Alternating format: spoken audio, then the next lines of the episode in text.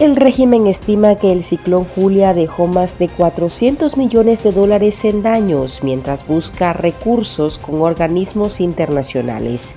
El BCE ya confirmó su apoyo a Ortega, quien no ha visitado las zonas afectadas. Conversamos sobre este tema con el ex embajador Arturo Macfield y el economista Enrique Sáenz. Además, la Fiscalía acusó formalmente al padre Enrique Martínez Gamboa el noveno sacerdote detenido en los últimos seis meses. Analizamos la situación con el padre exiliado Rafael Bermúdez. Y en otras noticias, mujeres, tengan cuidado con el uso de productos para alisar el cabello. Investigaciones advierten que el uso de estos químicos está relacionado con un mayor riesgo de cáncer. Les traemos los detalles. Hola, bienvenidos al podcast ahora de Artículo 66. Les saluda Marlene Balmaceda. Y Slish Chica. Hoy es miércoles 19 de octubre de 2022 y estas son las principales noticias. El régimen de Daniel Ortega aumentó a más de 400 millones de dólares los daños económicos ocasionados por el ciclón Julia.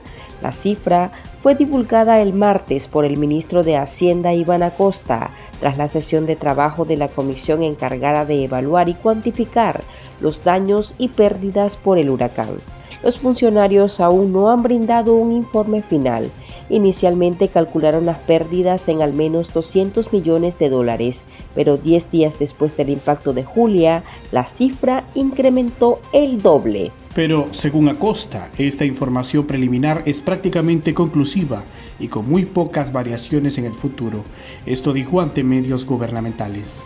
Y ya estamos encima de 300 millones de dólares, 2.2 del PIB, eh, concentrándose, concentrándose el impacto fundamentalmente en el sector de infraestructura, aproximadamente 220 millones, distribuyen energía, transporte, eh, red vial, transporte terrestre, telecomunicación, infraestructura pública. Las afectaciones se registraron en 96 municipios del país, con mayor impacto en Corn El Rama, Laguna de Perlas, Cucragil, Bluefields, El Tortuguero, la desembocadura de Río Grande, La Cruz de Río Grande, Huigalpa, Teustepe y en los distritos 5, 6 y 7 de Managua. Sin embargo, ni el mandatario Daniel Ortega ni su vicepresidenta Rosario Murillo han visitado las zonas. El ex embajador Arturo Macfields manifestó que no se puede gobernar un país solo por teléfono o encerrado en un búnker. Creo que en Nicaragua hay un gran problema ahorita y es que tenemos un gobierno que gobierna por teléfono que gobierna desde un escritorio y no desde el territorio. Hay un desconocimiento de la realidad. Hay un monólogo cotidiano en el que se desconoce lo que dice el otro, el problema que tiene el otro y solo se vive desde un búnker, desde una burbuja. Entonces, no es lo mismo ver el número de muertos, el número de heridos, el número de daños, que ir al territorio ver a la gente sufriendo, ver a la gente sin casas, ver las inundaciones, mojarte los pies.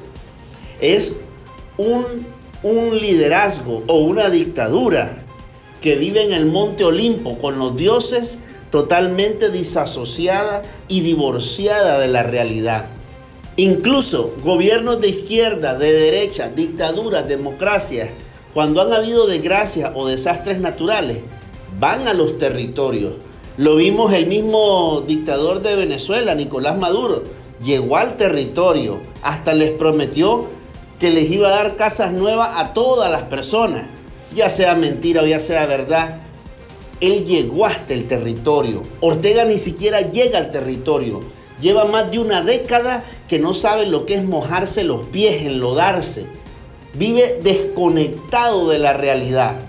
Hay un temor al pueblo, hay una paranoia hacia el pueblo, hay un orgullo muy grande en el que ellos están en el monte Olimpo de los dioses y el pueblo está en la parte de abajo. Siempre hablan de pueblo, se llenan la boca de pueblo, pero hace mucho que desconocen lo que es el pueblo. ya recibieron los primeros dineros, las primeras donaciones en efectivo, ya se la comieron hasta probablemente esos recursos que recibieron y todavía no van al territorio, todavía siguen gobernando desde el escritorio y no del territorio, desconectados de la realidad.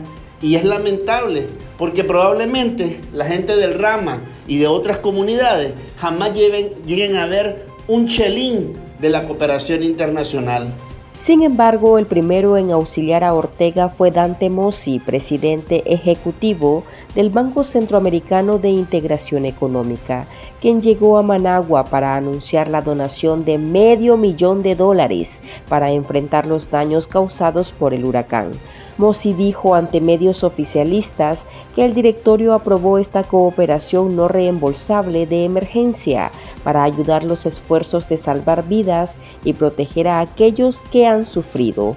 Para el economista y analista político Enrique Sáenz, la cooperación de Mossi a Ortega no sorprende porque el representante del Banco Regional ha demostrado ser un cómplice del dictador. No hay nada extraño en el comportamiento del BESIE con relación al gobierno de Ortega. Primero porque el presidente del BESIE ha, confesado públicamente, sin el menor sonrojo, que es cómplice de la dictadura.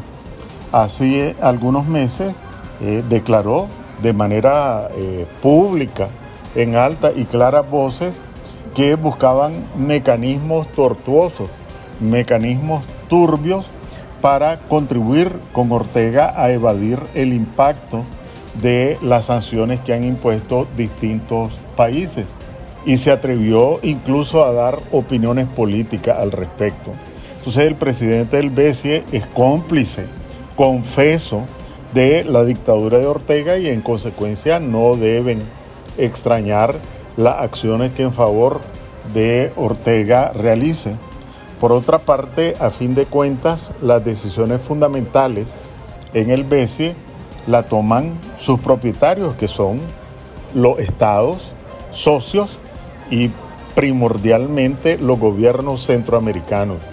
Y aquí ya sabemos, tampoco han escondido sus posiciones por distintas razones en favor de Ortega en las votaciones en la OEA, en las votaciones en otros órganos internacionales tanto el gobierno de Honduras como el gobierno de El Salvador y el gobierno de Guatemala han sido complacientes con el gobierno de Ortega por distintas razones. Uno, porque tienen vocación también dictatorial. Otros, porque son gobiernos reconocidamente corruptos y en consecuencia les tiene sin cuidado lo que se haga con fondos eh, de esa institución y otros pues por afinidad ideológica aparentemente. Pero en cualquier caso, eh, no es extraño, como repito, los gobiernos de El Salvador, Honduras y Guatemala pasan de la condescendencia a la complicidad con Ortega y el presidente del BESIE, el señor Mossi, es un cómplice confeso. Así que no hay nada extraño en estas acciones. El hecho que no haya nada extraño no significa, obviamente, que no sean acciones censurables, acciones reprochables. La fiscalía acusó formalmente al sacerdote Enrique Martínez Gamboa por el presunto delito de conspiración para cometer menoscabo a la integridad nacional, esto en concurso de noticia falsa y en perjuicio del Estado nicaragüense. El párroco de la iglesia Santa Marta fue encarcelado la tarde del jueves 13 de octubre a través de un violento operativo policial. Esto según denuncias, convirtiéndose en el noveno sacerdote detenido en los últimos seis meses. La acusación fue presentada por la fiscal Heidi Estela Ramírez ante la jueza sandinista Karen Chavarría Morales, un día después del arresto arbitrario del religioso. Por su parte, la familia del sacerdote Martínez presentó el martes un recurso de exhibición por detención ilegal contra el comisionado general Luis Pérez, jefe de la Dirección de Auxilio Judicial. El recurso se encuentra en trámite. El padre Martínez Gamboa es un crítico de la dictadura de Nicaragua, recordado por su discurso dirigido a los ciudadanos que participaban en la denominada Madre de todas las Marchas en 2018.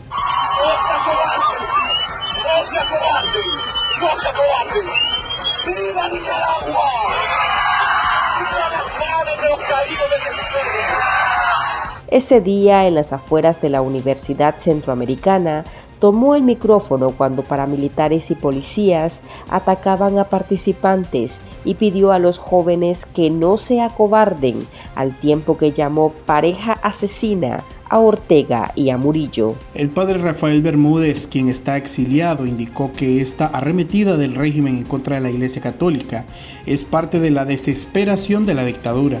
Además, reveló que el régimen no solo está desterrando y encarcelando religiosos, sino también que ha negado el trámite de pasaporte. Se les olvida, la muestra la tienen por ejemplo con Masaya, se les olvida y no solo Masaya, sino se les olvida que el pueblo nicaragüense, no vamos a negarlo, es un pueblo, como dicen, que vive en Huehuense y eso lo vive desde el tiempo de la colonia.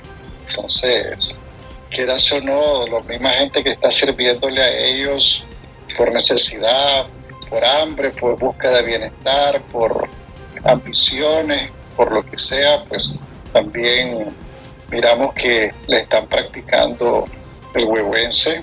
No es uno todo lo que se le está saliendo de la fila.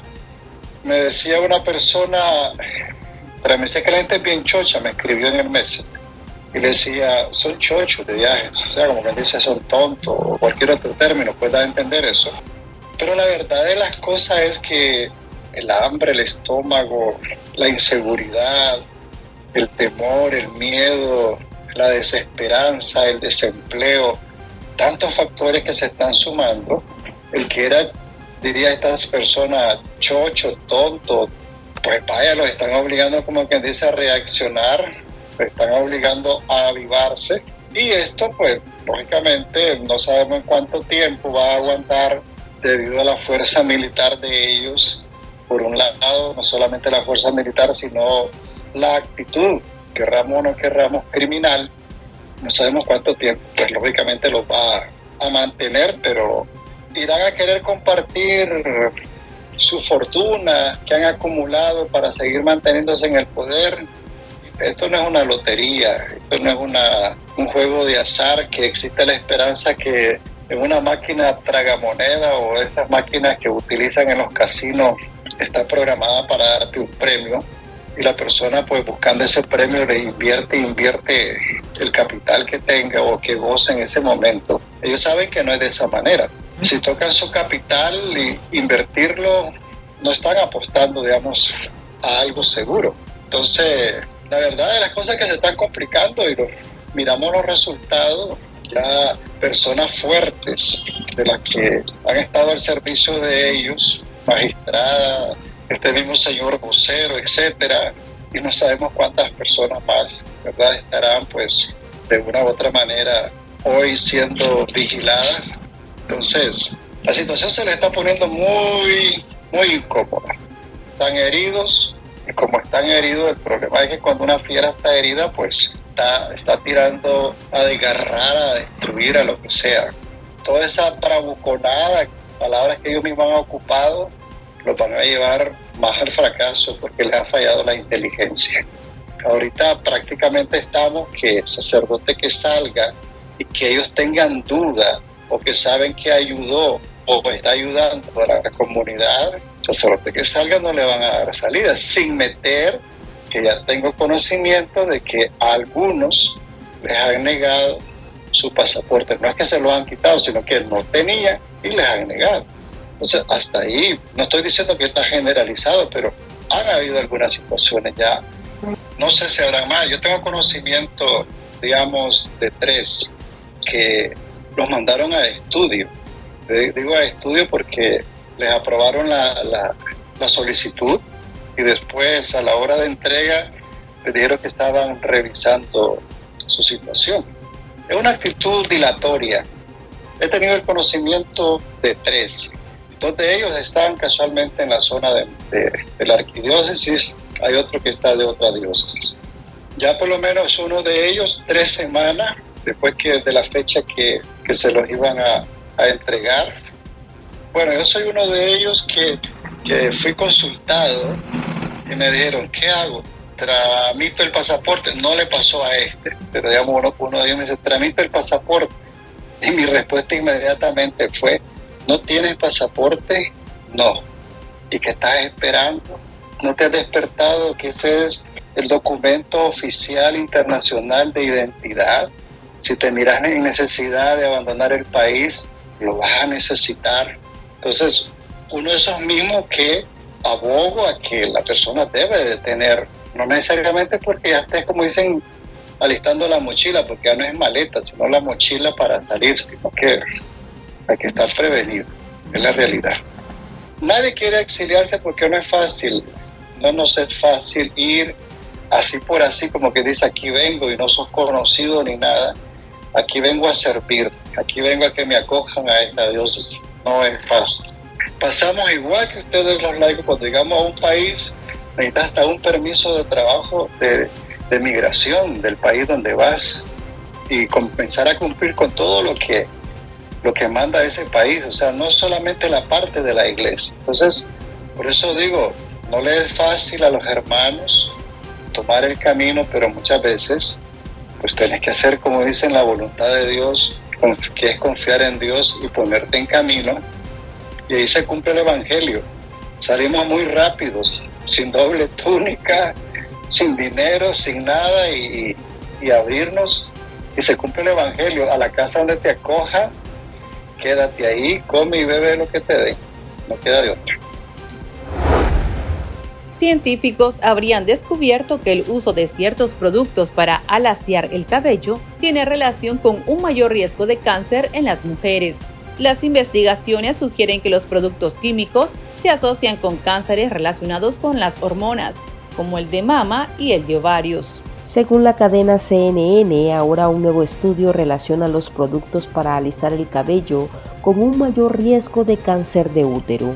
El estudio publicado esta semana por la revista académica Journal of the National Cancer Institute estima que entre las mujeres que no utilizaron estos productos en los últimos 12 meses, el 1.6% desarrolló cáncer de útero a los 70 años y un 4% de las mujeres que los utilizan con frecuencia desarrollaron cáncer de útero a los 70 años. Los investigadores advirtieron a las mujeres con uso frecuente en el último año que tendrían un riesgo más de dos veces mayor de padecer de cáncer de útero.